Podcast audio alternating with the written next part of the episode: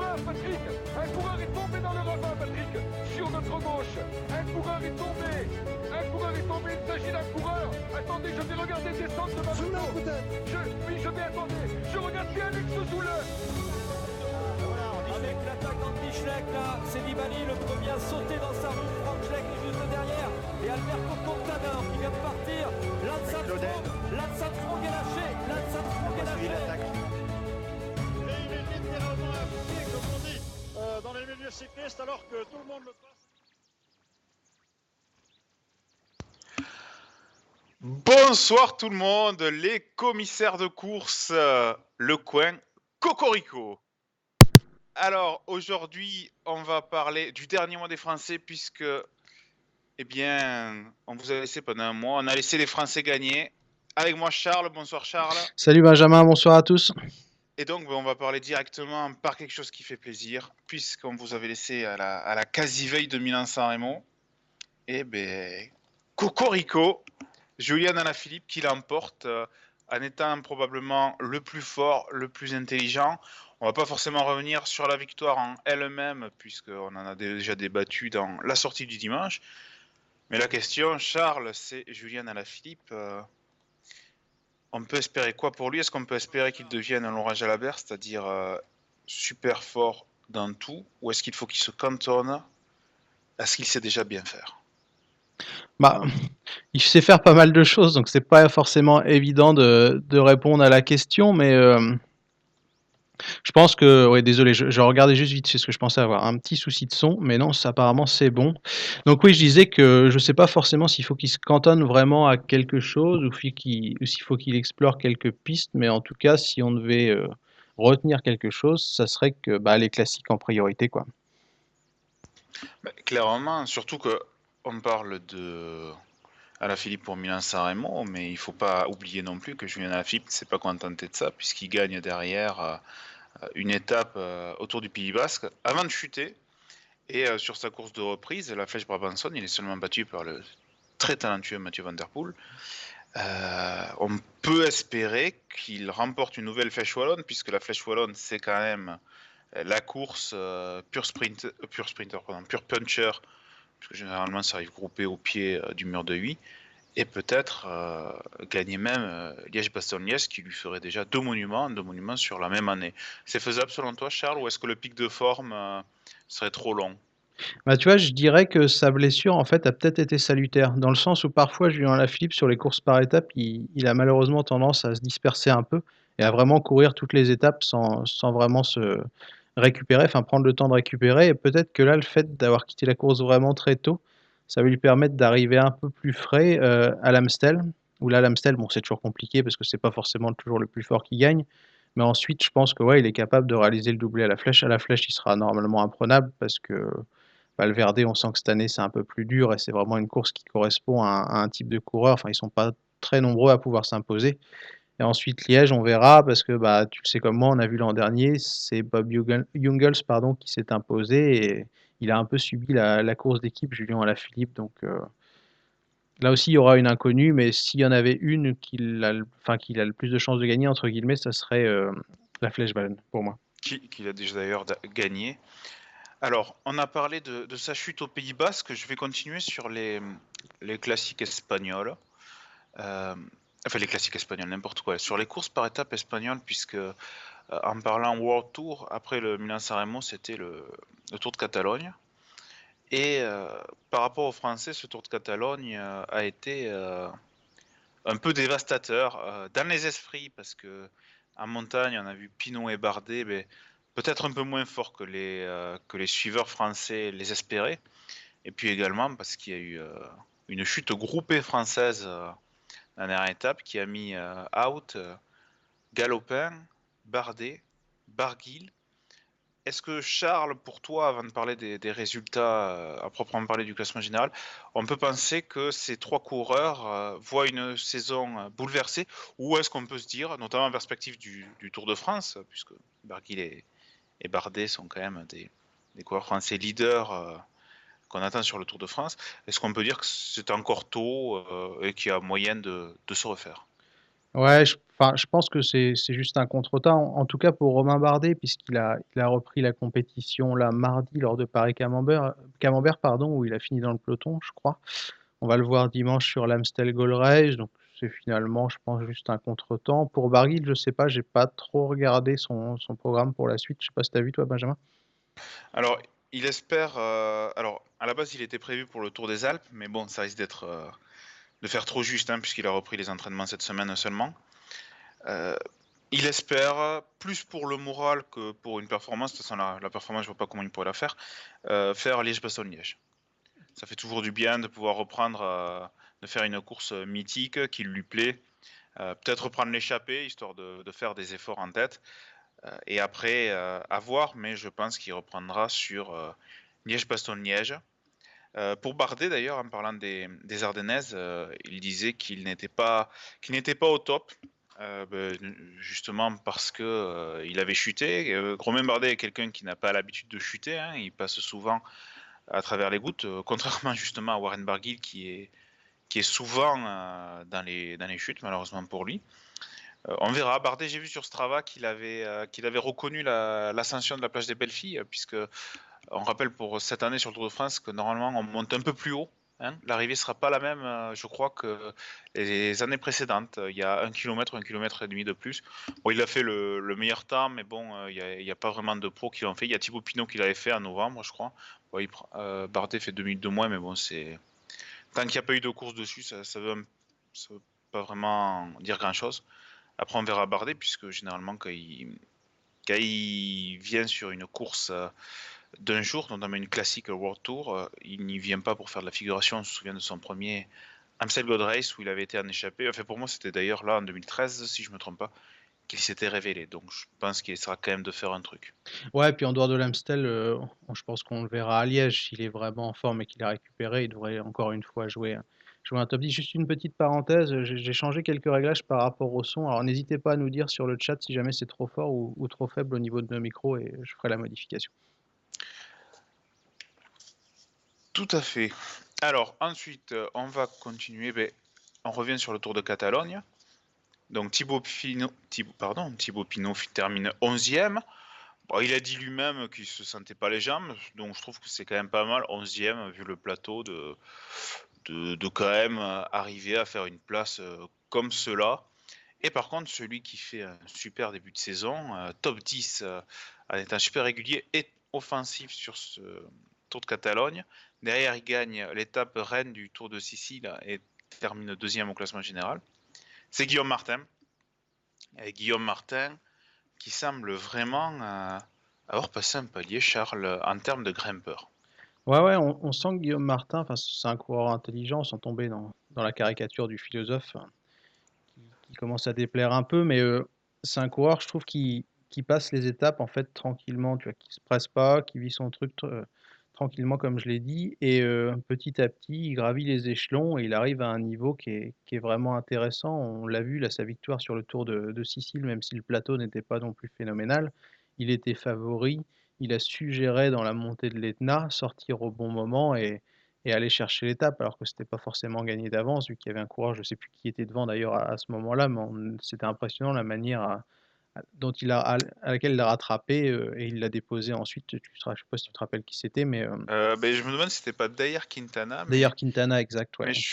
Est-ce que c'était lui ou est-ce que c'était pas un déclin italien? Je, ne sais pas. Alors, quand je dis déclin italien, s'il y a des fans du cyclisme italien, qu'on vous rassure, rien contre ce cyclisme, c'est juste des petites piques envoyées à Max, notre spécialiste du cyclisme italien, qui, qui se lamente chaque fois du, des performances du cyclisme italien qui, on le sait, n'a n'a que gagné un monument pour le moment euh, sur cette saison.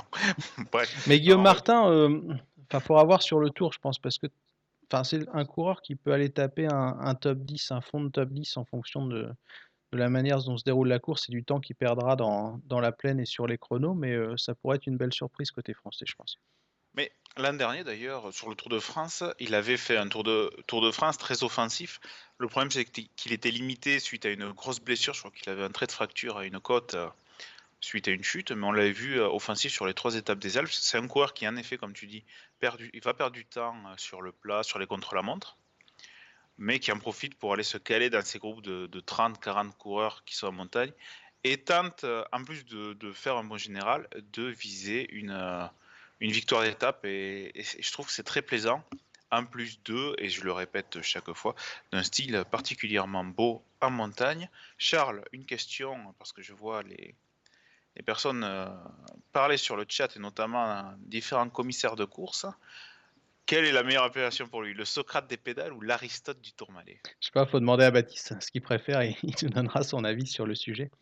Mais pour Martin, tu vois, pour finir sur lui, ce que je trouve intéressant, c'est que c'est un coureur qui est capable de bien figurer au général, mais aussi d'aller gagner des courses. Tu vois, parce qu'on a pas mal de coureurs, je pense à Maxime Montfort tout à coup, mais euh, tu vois, qui sont capables de faire un top 15, enfin qui étaient capables de faire des top 15 et des top 20, mais en échappée, tu vois, ils n'arrivaient jamais à concrétiser. Et je trouve que ce qui est bien chez Guillaume Martin, c'est qu'il a cette double capacité, en fait, à pouvoir sortir, tu vois, gagner. Attention euh à ce que tu dis sur Maxime Force, ça ne restera pas impuni. Rappelle-toi ce qu'il a dit à Pierre Roland quand ce dernier avait attaqué euh, en 2012 sur l'étape des clous. Donc j'espère qu'il appréciera le complément, mais c'est quelque chose qui est assez intéressant quand même, je trouve, chez Guillaume Martin, cette faculté à pouvoir aussi bien faire un bon classement général que aller s'imposer en, en échappée.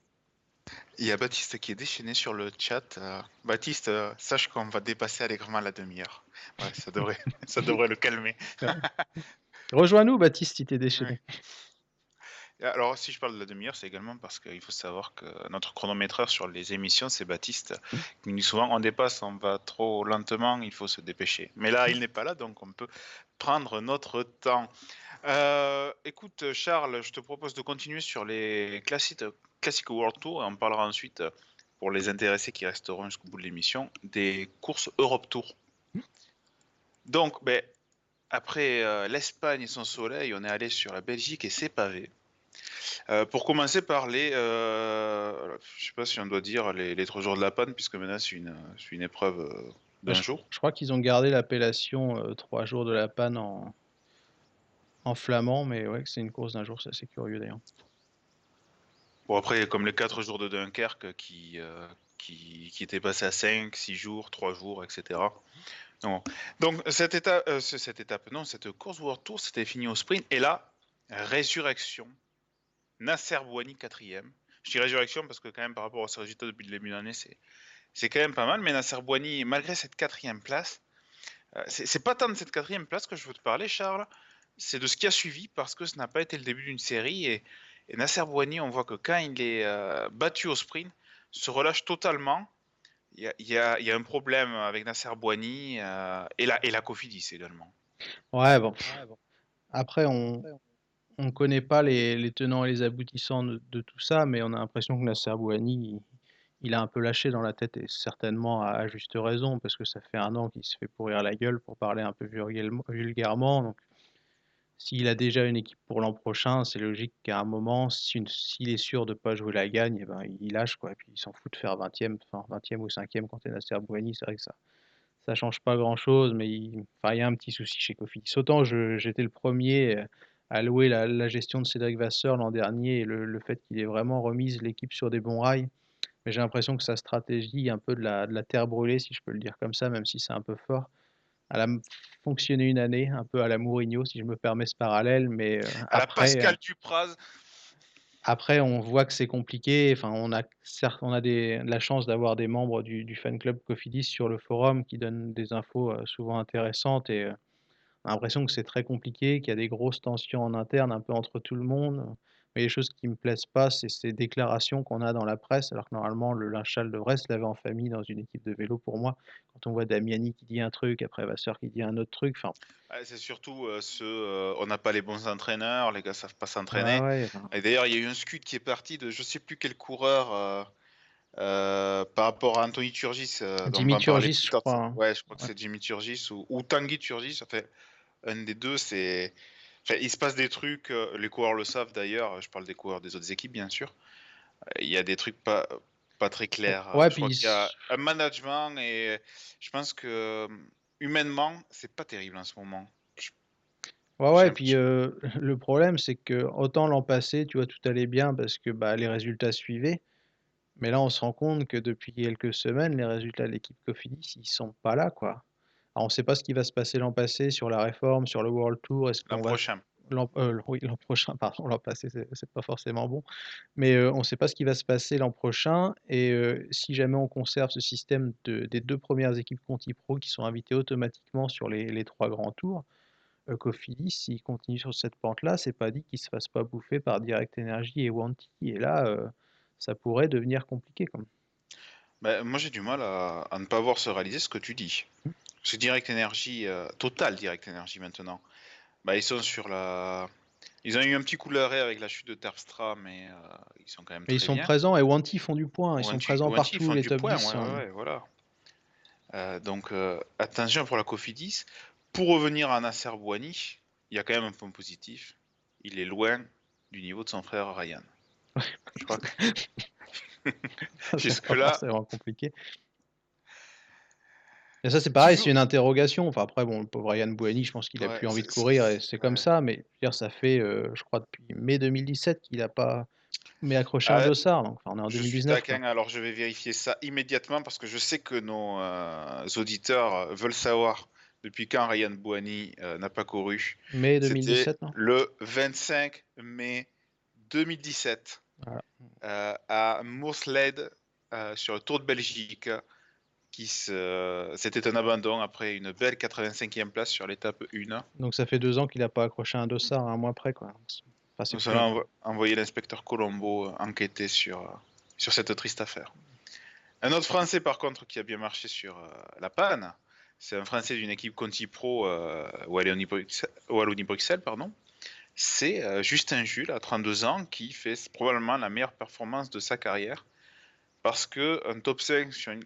aujourd'hui on dit ouais, il a fait 5 sur une World Tour. Rappelez-vous messieurs, il y a 10 ans, euh, on aurait fait 10 articles sur ça. Euh, super coureur euh, qui a eu un passé difficile. Hein, on rappelle qu'il a qu'il a, eu maille à partir avec la justice. Bon, c'est peut-être pas le lieu pour en reparler, mais Charles, un coureur qui a fait ben, quasi toute sa carrière, euh, enfin la deuxième partie de sa carrière euh, en Belgique et qui, euh, qui à 32 ans, continue à progresser, on a l'impression. Ouais, bah, l'exemple même du coureur sous-côté pour moi. Tu as 7 à Nocquereux, 6 à Denain, tu l'as dit, 5 à la Panne, 2 à la Volta-Labour classique. Il fait encore quelques perfs sur le, circuit de la Sarthe. Enfin, c'est un très bon coureur et je pense que Wallonie-Bruxelles, ils sont très très contents d'avoir un, gars comme ça dans leur effectif qui rapporte des gros points et signe des belles performances. Alors, euh, je ne vais pas citer le jeu de mots de Théo euh, sur, le, sur le chat parce que c'est quand même pas terrible. Alors, on va passer au euh, Grand Prix E3 et là, et là par contre, ça élève le niveau puisque là, cette fois-ci, les leaders flandriens sont de la partie puisque la plupart se reposaient à la panne. et bon, ben là, par contre, pouf, puisque les meilleurs Français se retrouvent dans le groupe pour la 19e place à 2049 on avait Sénéchal, Godon, Démarre, euh, Calmejane. Alors, ben, en deux points, euh, Sénéchal, même s'il doit probablement aider son équipe de gunning euh, pour rouler, et Arnaud Démarre, qui est quand même un leader pour les Flandriennes, déception. Et à côté de ça, je dirais Godon qui découle les Flandriennes cette année et Calmejane la même. Euh, espoir. Donc parlons d'abord pour la déception. Euh, d'ailleurs, Arnaud Desmar, on peut en parler sur toutes les Flandriennes qu'il a faites. 28e hein. du Tour des Flandres, 17e de Paris-Roubaix. C'est quand même pas terrible, Charles. Bah, tu l'as dit, ouais, déception, mais euh, dès que ça devient sérieux sur les Flandriennes, on n'existe plus. Enfin, les coureurs français n'ont pas du tout le niveau pour jouer la gagne ou pour jouer des top 10 à la régulière sur les, les, Flandriennes, les Flandriennes majeures, malheureusement. Alors, Florian Sénéchal, oui, a, réalisé des très bonnes performances. D'ailleurs, il a eu la chance de remporter il y a quelques semaines le premier succès de sa carrière, mais euh, les mauvaises langues diront, elles auront peut-être pas forcément tort, que c'est essentiellement lié au fait qu'il soit chez euh, De Quick Quickstep. Quoi. Pour démarrer, je, vais, je te poserai une question hein, que je vais me noter parce que après on connaît les questions qu'on oublie. Euh, euh, je te la poserai quand on sera, on, sera à Paris-Roubaix, ce qui va pas tarder d'arriver. Par contre, donc, euh, ben, un guerrier euh, dont je me doutais qu'il ferait quand même quelque chose de pas trop dégueulasse sur les Flandriennes, c'est Lian Calmejane. c'est pas mauvais pour, pour une découverte quand même. dans le top 30 d'à travers la Flandre notamment, 40e du Tour des Flandres, il n'y a pas de quoi sauter au plafond. Mais pour une première, pour un coureur qu'on voit plus puncher, euh, grimpeur, c'est bien, je trouve. Ouais, c'est pas mal, mais ça fera un coureur de second rideau sur les Flandriennes encore, quoi. Mais ce qui est surtout décevant. Qui pourra aider Turgis et surtout Terpstra pour euh, leurs objectifs. Ouais, c'est là où j'allais en venir. Ce qui doit être super décevant, je pense, pour Direct Energy, c'est que l'équipe tourne quand même très bien sur les Flandriennes de manière générale. Et ne pas avoir eu Terpstra sur euh, les grosses épreuves, je pense que les mecs doivent avoir quand même les boules. Parce que quand tu vois comment tiennent. Euh, les Godin, Petit, euh, Turgis, etc., justement, ou même Calmegène que tu citais en, second rideau, enfin, Niki Terpstra aurait eu une très belle équipe autour de lui et malheureusement, il n'a pas pu en bénéficier quand même. Ouais, surtout que ça motive. D'ailleurs, sur le forum, on parlait du, déclin d'Adrien Petit qui ne faisait plus rien. Et puis là, il nous tape un sprint à Ganvevelgem. Euh, du grand n'importe quoi, ce sprint.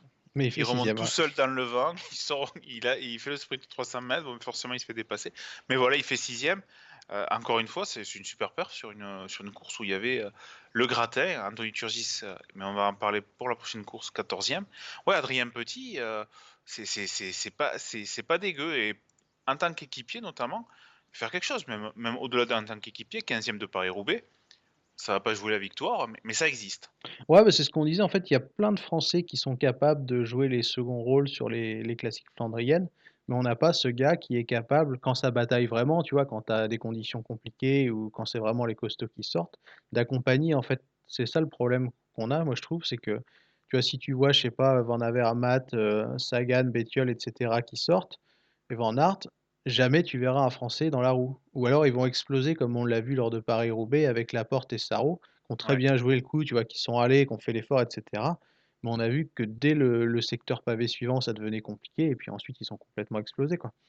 Alors du coup, tu te demandes si la, le meilleur plan pour les coureurs français, c'est pas soit de partir très très tôt quand il y a une échappée sur Paris-Roubaix, mais depuis deux ans c'est plus le cas, soit de rester tranquille en second rideau et de tenter de faire un fond de top 10 parce que du coup tu as préservé tes forces. Quoi. Mais quand tu vois qu'ils ont voulu être offensifs, justement, Saro et Laporte, bah, ils n'ont pas bénéficié ou ils n'ont pas récolté les fruits de ça parce qu'ils ont complètement explosé et ils auraient certainement fait une meilleure performance en restant dans les roues. Ouais, c'est possible. En plus, il y avait Godin qui est peut-être notre meilleure chance, qui a eu des gros soucis techniques, qui se retrouvait à plus de deux minutes. Bon. Enfin. Mais après, ils ont bien tenté, hein. je veux pas critiquer ça, c'est juste que bah, malheureusement, tu vois, il, manque quelque chose. Ah oui, oui, oui, euh, je, suis d'accord avec toi. D'ailleurs, euh, ceux qui, qui, sont restés dans la roue n'ont pas forcément fait mieux puisque, euh, puisque démarre euh, pas, devant euh, Turgis. Par contre, devant Petit, pardon. Je, parlais, je pensais à Turgis parce que, à nouveau, Flandrienne, World Tour, mais de plus bas niveau que les grandes, à travers la Flandre. Et là, un Turgis offensif qui termine second, battu par le seul Mathieu Van Der Poel.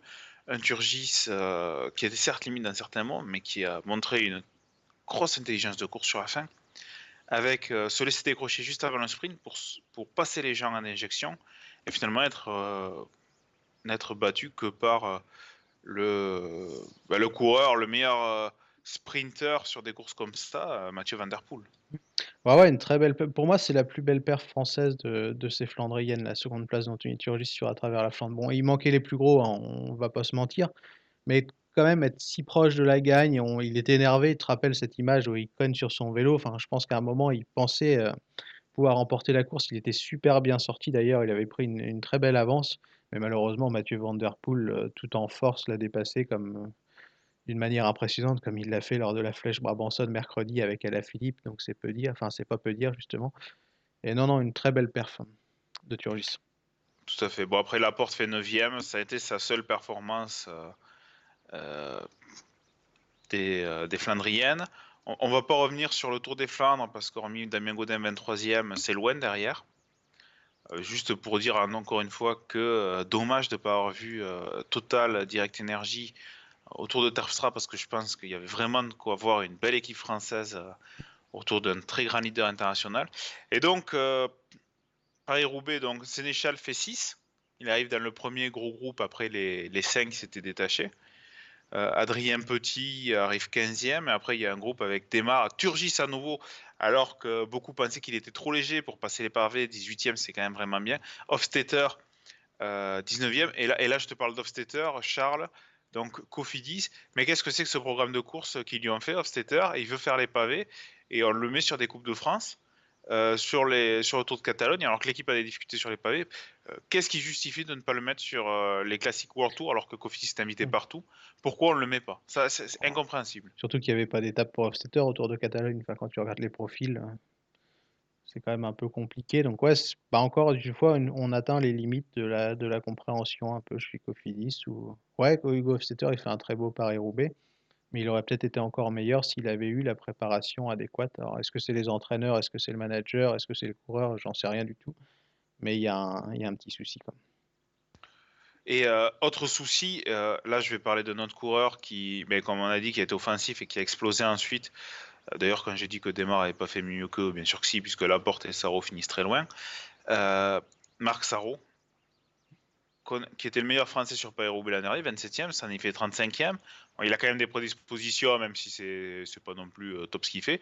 Mais euh, quand on se rappelle ce que disait directeur Niji l'an dernier, notamment Godin, on avait vu ses performances de l'an dernier, où il disait on n'a pas le rythme, on n'a pas fait Paris-Nice, on n'a on pas fait les, courses World Tour, on manque de rythme par rapport aux autres euh, coureurs World Tour.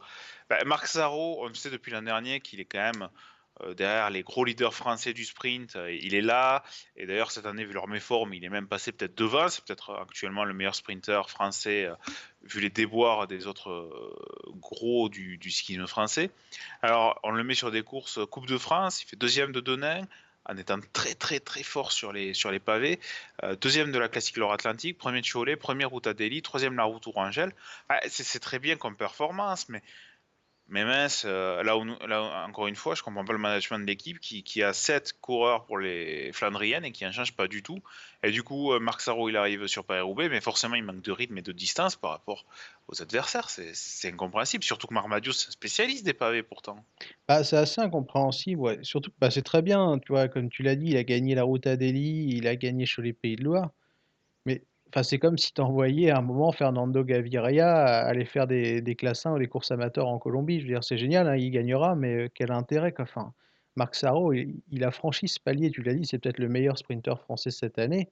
Et moi, j'aimerais beaucoup le voir avec un vrai train, tu vois, sur euh, des courses de, de, plus grande importance. Là, euh, il n'y a pas grand-chose qui se profile. Arnaud Desmar sera au Giro mais pourquoi pas le lancer sur, je sais pas, un Dauphiné, tu vois? pourquoi pas aussi sur le Tour de France un peu en un peu tout seul, avec Thibaut Pinot, enfin, pour moi, c'est ce que tu as dit, ouais, s'il veut progresser, il faudra que ça passe par, une répétition de classiques, de courses de forte intensité avec un kilométrage plus grand que sur des coupes de France, quoi.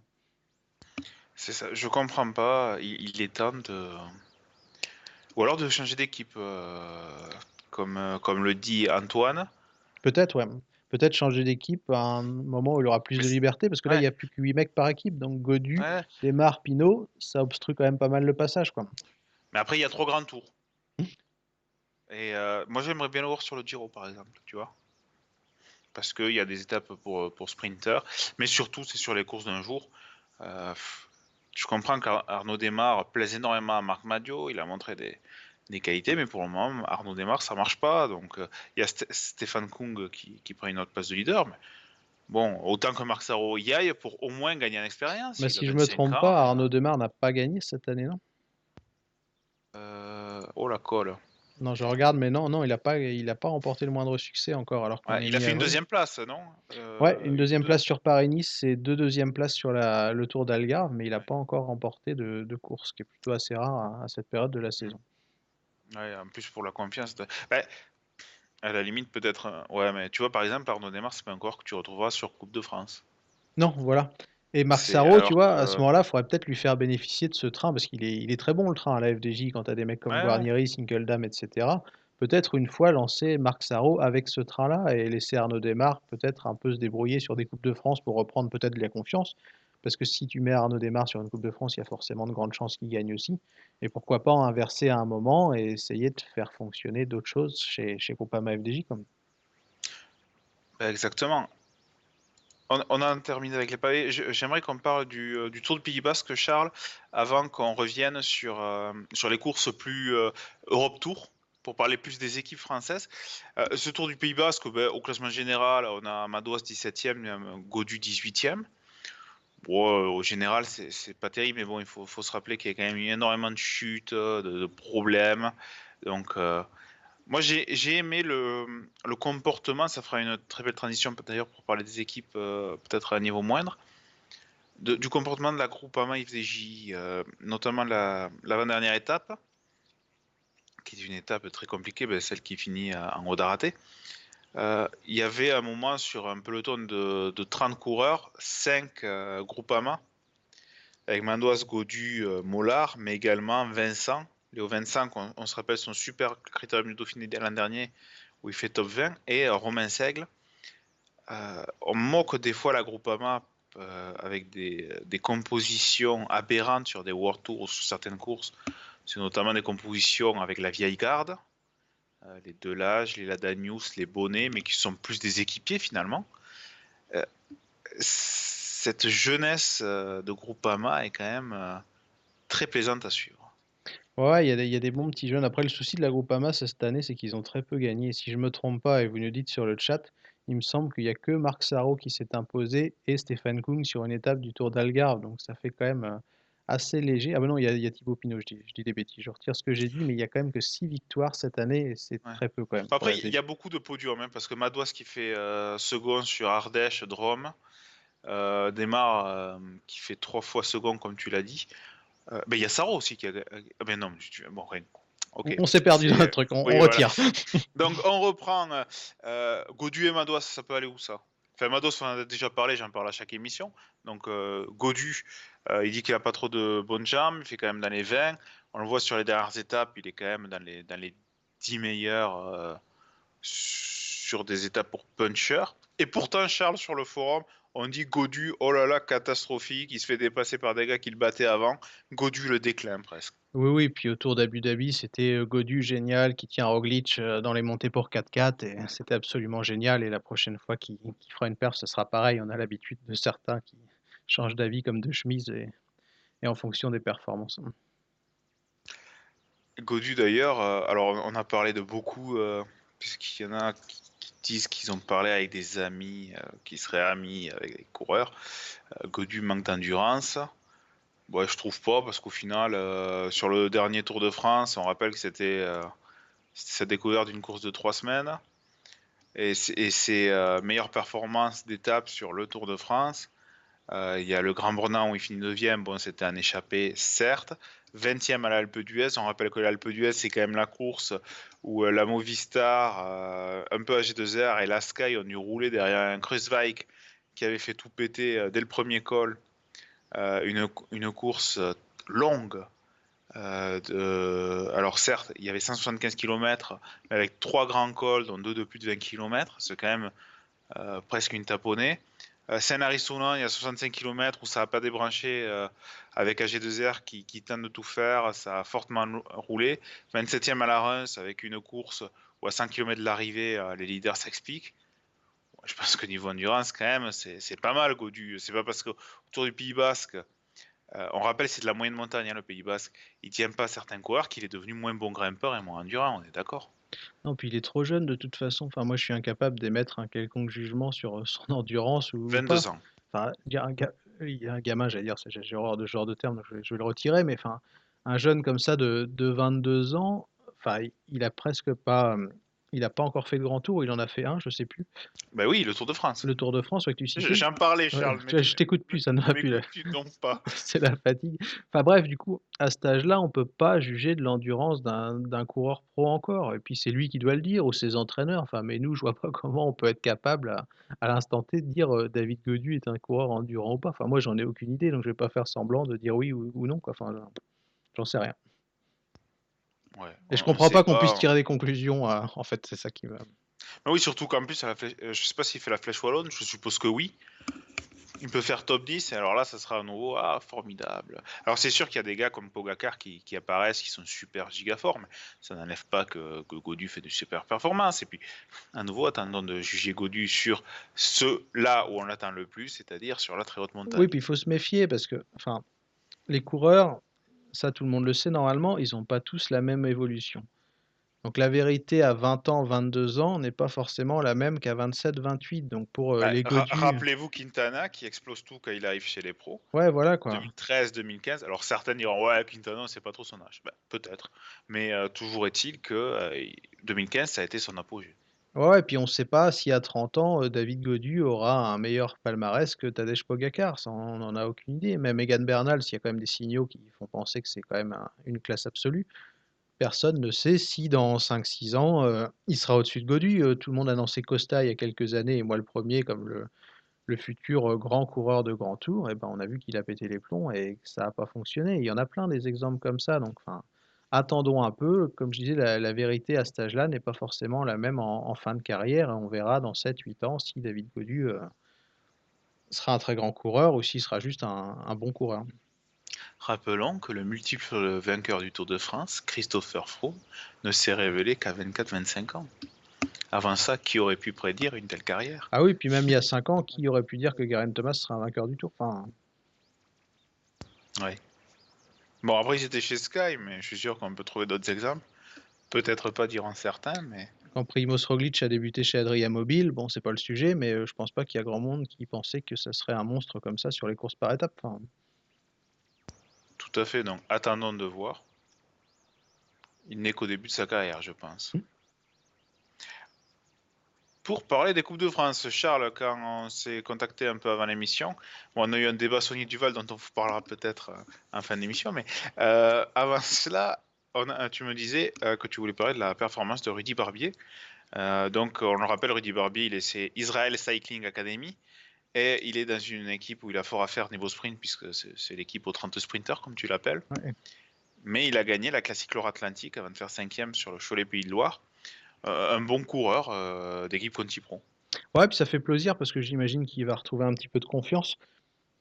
En, ayant remporté un succès comme ça, il l'avait peut-être perdu, ou peut-être pas, parce qu'à vrai dire, on ne le connaît pas, mais euh, ça avait été compliqué en début d'année, il était toujours un peu en, second rideau. Alors peut-être qu'il y avait un manque d'automatisme chez Israel Cycling Academy, parce que tu l'as dit, il y a, quasiment 30 sprinteurs, et du coup, on ne sait pas vraiment qui est le mec qui va être emmené. Est-ce que les autres font vraiment le travail? Du coup, s'ils se pensent Est-ce qu'ils vont jouer le jeu, ouais. voilà quoi. Donc du coup, tu, tu sais pas trop, et euh, peut-être que ça a pris un peu de temps aussi avant de se mettre en place, et que finalement, Rudy Barbier a su un peu s'imposer à ce niveau-là, et qu'il a remporté un, un beau succès. quoi.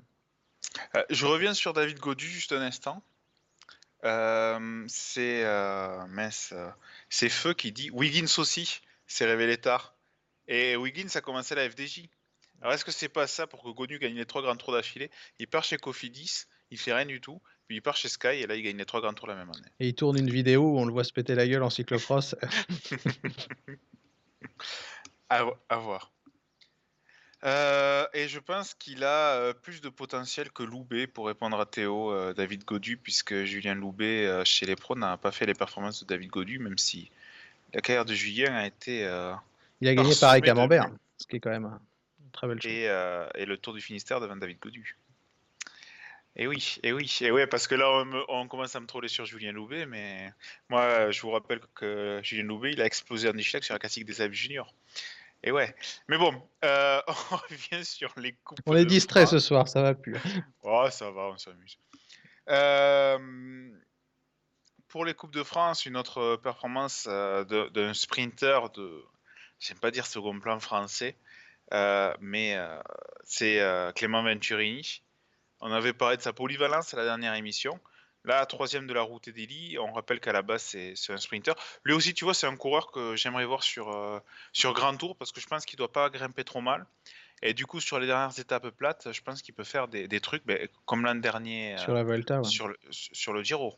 Non, je veux dire, on verra sur C'est la sur le Vuelta, Giro où il septième. euh, Après, c'est c'est un coureur, je pense que tu seras d'accord avec moi, qui sera limité par le fait qu'il semble avoir un peu peur de frotter. Là où certains sont kamikazes, on sent qu'il a ce- cette petite retenue. euh, et ce que je ne vais pas lui reprocher d'ailleurs. Ouais, puis chez AG2R, enfin, sans faire offense à qui que ce soit, il n'y a aucune culture du sprint. Enfin, je veux dire, c'est pas la priorité de l'équipe. La priorité de l'équipe, c'est les, les courses par étapes. Donc, il bénéficiera jamais, je pense, chez AG2R, à moins d'un changement de politique à ce niveau-là. D'un vrai train, tu vois, de mecs qui seront là pour l'emmener, pour le placer dans les meilleures conditions. Donc à partir de là, c'est toujours un petit peu plus compliqué de s'imposer quand t'as pas un mec qui t'a déposé idéalement au moins, pardon, au moins une fois sur deux, quoi. Mais pour en revenir à ces performances, à ces possibilités, euh, moi je dis rendez-vous dimanche. hein. Suivant le scénario de l'Amstel, faut voir ce qu'il ce qu'il peut être capable de faire. Hmm. Après, euh, on va pas parler de tous les, tous les sprinters euh, second rang français. On a Thomas Bouddha qui fait les top 5 mais qui n'arrive pas à passer le palier. Euh, aussi à signaler Romain Feuillu qui fait euh, un top 10, ce qui n'était pas arrivé depuis euh, bien longtemps. Euh, J'aimerais parler de deux équipes françaises. Euh, ben, la première, c'est Vital Concept. On, rigole quand même pas mal d'eux. Euh, mais ça va mieux. Ça va mieux. Euh, ils ont gagné. euh, ah, comment ça s'appelle euh, Liburg. euh, Lim- La Volta non. à Limbourg, ouais, c'était d'ailleurs Ouais. très serré parce qu'on savait pas qui avait gagné. Il y a eu une espèce de photo finish Devant Justin Jules d'ailleurs. Ouais. Euh, c'est Patrick Muller, le, le Suisse de l'équipe. Et euh, ça me vient à parler de Quentin Paché qui fait, euh, qui termine euh, quatrième de cette, euh, de cette course. Il était sorti en contre.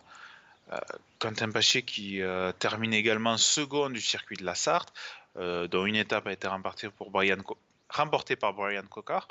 Euh, c'est, euh, ça va mieux pour cette équipe. hein. Une fois la déception pour le Tour de France euh, Valais, ils se retrouvent sur des terrains qui les avantagent un peu mieux. Brian Cocard, il retrouve un peu de rythme parce qu'il il a fait de la piste en début de saison.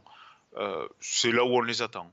Ouais, bah de toute façon, Quentin Paché, c'est pas loin d'être le meilleur coureur de l'équipe. Enfin, pour moi, de l'effectif. Pour moi, c'est le cas. meilleur. hein. Même si, euh, si on avait dit ça il y a six mois, ça aurait fait rire pas mal de gens, mais on se rend compte qu'il est régulier, qu'il est présent, qu'il fait le taf. Un, très bon coureur. Et euh, ouais, je pense qu'il y a aussi peut-être euh, la pression qui est partie, parce que mine de rien, je pense que mentalement, ça devait vraiment épuiser les coureurs, le staff, euh, etc. Cette course à la wildcard. Et du coup, maintenant, même si tu as la déception, bah, tu cours plus après, tu plus cette pression au début des courses où tu dis faut qu'on performe, faut qu'on performe, faut qu'on performe. Les coureurs sont peut-être un peu plus libérés. Enfin, j'ai pas lu de déclaration en ce sens, mais ça sera intéressant de voir si c'est ce qui se dit chez, chez Vital Concept. Il y a Baptiste qui râle sur la durée. Mais malheureusement, il n'est pas là, donc on va continuer. vous nous dites si vous en avez marre, au pire on abrégera. Mais est-ce que vous pensez d'ailleurs sur le chat que c'est l'arrivée de la mascotte qui fait se relancer Vital Concept? Mais oui, c'est ça en fait. C'est classique qui leur donne des ailes, comme Red Bull. Mm. Euh, mais bon, aussi un petit point négatif, j'ai trouvé que Quentin Paché était très mal utilisé euh, sur la Flèche Brabanson, à rouler pour Cocard, qui, euh, qui a tenté de suivre les meilleurs. hein, dans l'esprit, c'était bien, dans les jambes un peu moins, mais euh, ça m'a fait râler parce qu'il aurait clairement pu faire top 10, euh, Paché. Et euh, enfin, on dira que l'équipe a pas de chance parce qu'après la, grosse blessure de Roland, ben, c'est Arthur Vichot qui est mis sur la touche pour une durée indéterminée puisque il a chopé un, virus et Arthur Vichot, on sait qu'il a, qu'il a malheureusement un organisme assez fragile puisque c'est c'est pas la première fois qu'il fait ça, donc on va lui souhaiter un, bon rétablissement. Mais on sait qu'après euh, un virus, il faut reprendre le temps de retrouver du rythme. C'est euh, c'est pas facile. Et une autre équipe qui est tout feu tout flamme, Charles, ça fera plaisir à notre ami euh, Greg, c'est Delco Marseille. Ouais, Delco euh, Marseille, mais c'est quand même c'est quelque chose cette, cette année.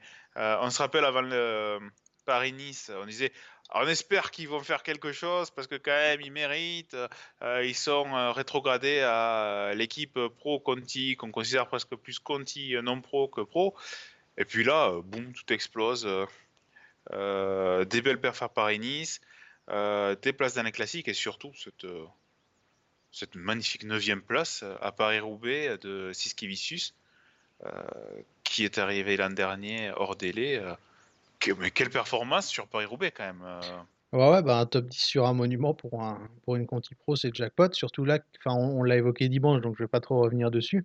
C'est un top 10 qui a été fait à la pédale. Siskevicius, il n'est pas sorti euh, en début de course et il a réussi à s'accrocher de, groupe en groupe pour faire un top 10. C'est- Non, il était présent et il a réussi en costaud à, à être, euh, à finir 9 de la course, pardon. Donc une vraie belle perf.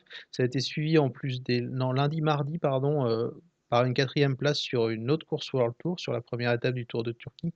C'est là Edouard Grossou qui, euh, qui s'est illustré. On a vu Finetto aujourd'hui aussi sortir dans le final de, de la quatrième étape. Donc euh, ils sont sur une belle dynamique. Euh, Delco Marseille, ils font une belle saison, je Bah, trouve. Enfin un bon ouais, début de parce saison.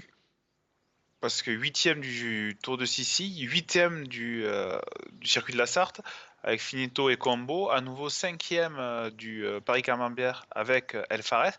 En plus, c'est pas toujours le même coureur qui score. Là, on a cité quatre belles performances et c'est quatre coureurs différents. C'est vraiment une équipe surprenante. Mais un jour, ils mériteraient d'avoir leur chance sur le Tour de France. Pour moi, enfin, il n'y a pas de raison. Tu vois, ils jouent le jeu, ils sont c'est un sponsor qui est présent depuis de nombreuses années. Bon, il y a eu quelques errements, d'accord, mais peut-être qu'à un moment, ils mériteraient eux aussi. Si par exemple, euh, Fortino ne brille pas cette année sur le Tour pour la deuxième année consécutive, moi, en 2020, je donnerais la chance à Delco à ce moment-là pour essayer de tourner et pourquoi pas. Euh, ben, honnêtement, euh, par rapport au début de saison, tu vois, si Arkea n'avait pas Barguil, parce que Greppel, quand même, hormis euh, sur euh, Kurn c'est pas ça.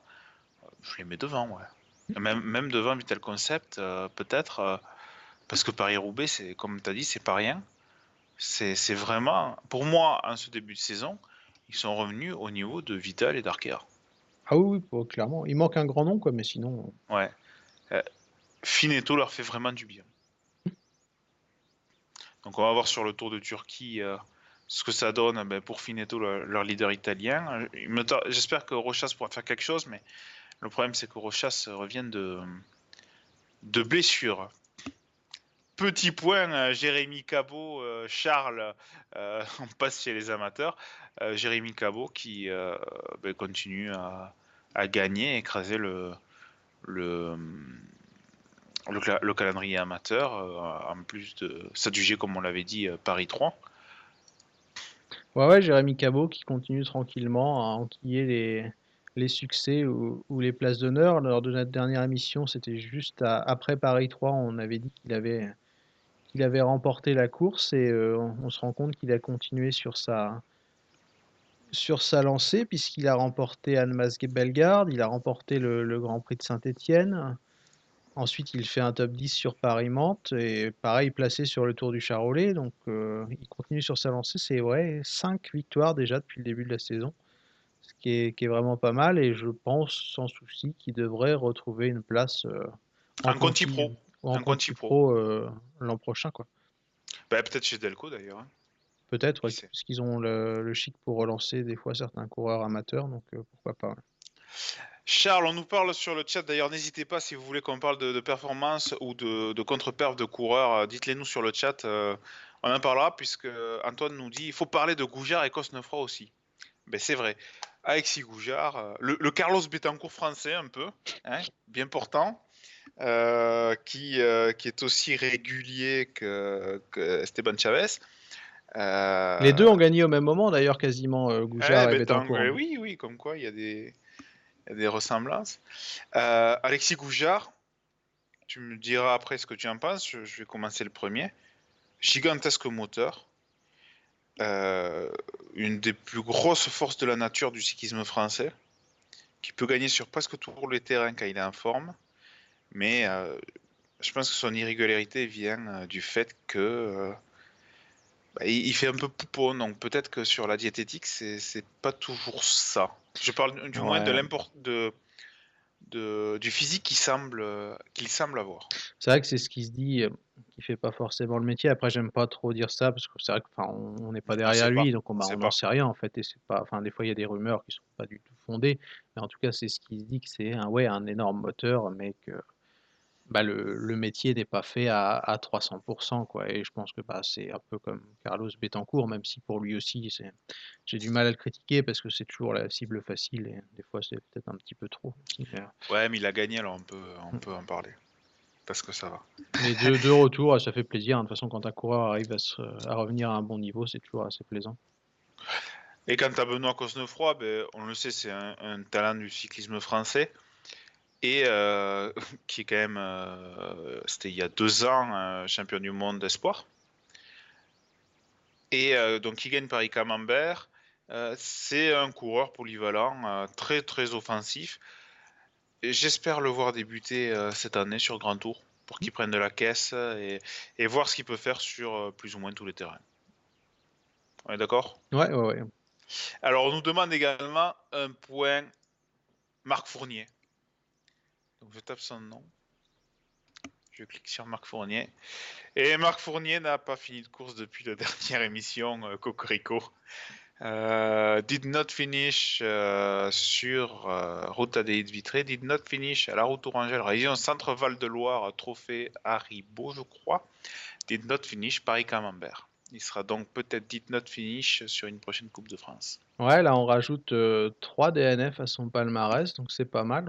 Je vous propose qu'on fasse un point le mois prochain. Désolé, c'est pas drôle, mais enfin un moment, enfin voilà quoi. il y a- Oui, bah en plus là, il y a. un- Est-ce que tu vas faire un point Brian Nulot? Alors, Brian Nulot, c'est c'est une erreur du CM de, de Total euh, Direct Energy. Et euh, malheureusement pour lui, ben, euh, depuis la dernière émission des commissaires de course, il n'a pas fini non plus une course, euh, puisqu'il a did not finish de Loire, did not finish Grand Premio Miguel Indurain, did not finish Circuit de la Sarthe, did not finish Paris-Camembert. Ça me fait penser qu'au Grand Premio Miguel Indurain. Euh, Jonathan Hiver, qui est un des cyclistes les plus irréguliers également, a explosé tout le monde. Et je pense Mhm. qu'on peut dire explosé. C'était incroyable. Impressionnant, ouais, la perte de, de Jonathan Hiver en, en Espagne. Il a vraiment remporté la, la course d'une main de maître en sortant dans la bosse. euh, Et en sortant Pogacar, je crois qu'il était devant à ce moment-là, comme si c'était un, un vulgaire cadet. Enfin, assez impressionnant. quoi. Euh, pour vous dire quelques infos, euh, certains ont peut-être euh, pu s'inquiéter sur le début de saison de Victor Lafay. Euh, Victor Lafay, ben, c'était euh, fournietesque euh, son début de saison avec quasiment euh, aucune course finie. Il a été blessé pendant l'hiver et il a beaucoup moins d'entraînement que tout le monde. Il commence un peu à, revenir. Bon, alors pour lui, c'est déjà finir des courses hein, puisqu'il est né au pro. Mais ça devrait aller mieux. Il a, dit également qu'il n'était pas un coureur de début de saison. Il préfère quand il fait, quand il fait chaud. Je, je souris parce que je vois Feu qui dit il a fait clochette. On est vraiment sur une émission ce soir en roue libre. On, est en forme. Et, euh, et voilà, écoute, euh, je crois qu'on a plus ou moins fait le tour euh, des coureurs dont on voulait parler. On n'a pas trop parlé des, des gros leaders français parce que justement, c'était une période euh, bah, où ils ont la plupart chuté. hein. Donc, euh, donc ça a permis de parler d'un peu plus euh, des autres coureurs. Si Charles, tu veux ajouter quelque chose sur l'ong ou l'autre coureur, euh, n'hésite pas. Non, non, je pense qu'on a, on a plus ou moins fait le tour. Comme on commence à déraper pas mal, je pense que ça va être le moment où on va pouvoir clôturer l'émission. On voulait faire des dédicaces, c'était ça, on voulait se faire plaisir Oui. ce soir. Alors, je vais est. commencer par une.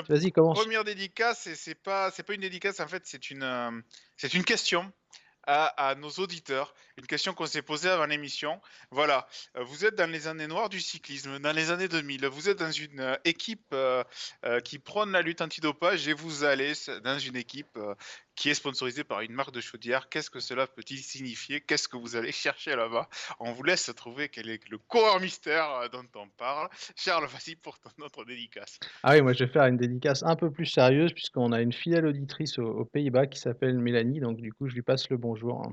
j'en profite. Euh, on te demande si tu as eu des nouvelles récentes de la communication de Vital. Non, j'attends un coup de fil. Je suis trop calme peut-être, je dis plus que je pense. Ah, donc, euh, on a- on a eu du bien. On a dit du bien. Mais moi, de toute façon, euh, je suis fan de Glazik. Ouais, de toute façon. Donc voilà, bah écoutez, c'est euh, c'est sur euh, ces derniers mots qu'on vous dit au revoir. Euh, la prochaine émission de- du coin Cocorico, ça sera bah, après le Giro, sans doute. Examen oblige, pour ma part. Voilà. C'est pas de gaieté de cœur. Mais allez, si, euh, peut-être on, euh, trouvera le temps si, euh, s'il y a une victoire de d'un coureur français sur un monument, c'est-à-dire sur Liège. Genre Julien Lafilippe. Voilà, genre euh, Julien Lafilippe ou Anthony Pérez au cours d'une longue échappée. Mm. Histoire que la chocolatine plante son drapeau euh, sur Hans. Bon, allez, euh, au revoir tout le monde. On se dit à la prochaine. Merci de nous avoir suivis sur cette longue émission. Bonne Ouais, soirée. à salut et à dimanche pour la sortie du dimanche.